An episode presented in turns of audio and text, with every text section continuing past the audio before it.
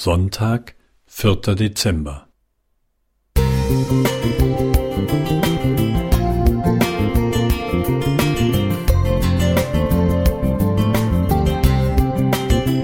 Ein kleiner Lichtblick für den Tag.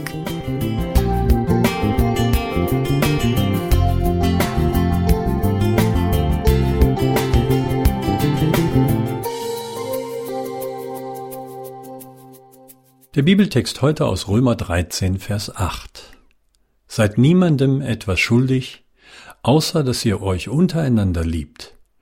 Denn wer den anderen liebt, der hat das Gesetz erfüllt. Einem alten volkstümlichen Gedicht über den Aphorismus Keine Feier ohne Meier, über Kerzen, stimmungsvolle Dekoration und hektische Einkäufe im Advent hat jemand lapidar hinzugefügt, ganz am Rande Gottes Sohn.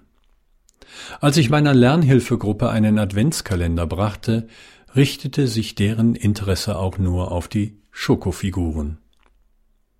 Die Bibel fasst den Advent viel weiter, tiefer, nicht bloß als Rückblick oder Vorbereitung zu einem Geschenkefest, obwohl dadurch manchmal auch Liebe ausgedrückt wird. Wir warten nicht nur alle Jahre wieder auf die Erinnerung an damals, sondern auch auf die Zielvorgabe der Weltgeschichte. Jesu reale zweite Ankunft. Vor rund 2000 Jahren war er zur Erlösung der Menschheit hier. Jetzt will er die Seinen bald heimholen. In dieser zuversichtlichen Hoffnung leben gläubige Christen. Christen haben im Blick auf die Wiederkunft einen ganz besonderen Fokus im Leben. Damit wir uns dabei nicht verzetteln, weist Paulus auf die Ordnungen Gottes hin. Römer 13, 8 bis 10 und fasst sie zusammen mit dem im Ausgangstext beschriebenen Liebesverständnis. Es ist die Art, unser Leben von dem genannten Ziel her nach Jesu Vorbild zu gestalten. Und jeder Mensch verfügt ja über ein gewisses Maß an Liebe für andere. Darin kann er selbst und mag sogar eine ganze christliche Gemeinde Vorbild werden. So bleiben wir einander letztlich nichts schuldig.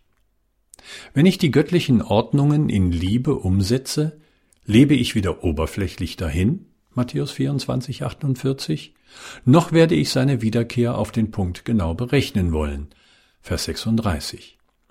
Um bereit zu sein, hat der adventistische Theologe Johann Heinz formuliert, nicht unsere Moralität, nicht unsere Lebensdisziplin, auch nicht unser religiöses Wissen und Werk, so unabdingbar notwendig sie für das christliche Leben auch sind, bringen uns den Frieden mit Gott. Nur das von Gott geschenkte Vertrauen zu Christus und seinem Heilswerk vermag dies zu schaffen. Der Apostel Paulus ruft in unserem Andachtstext also alle bekennenden Christen auf, ganz neu über praktizierte Nächstenliebe und deren Umsetzung nachzudenken. Was bin ich froh, dass auch meine Gemeinde dies bezeugt. Albrecht Höschele Musik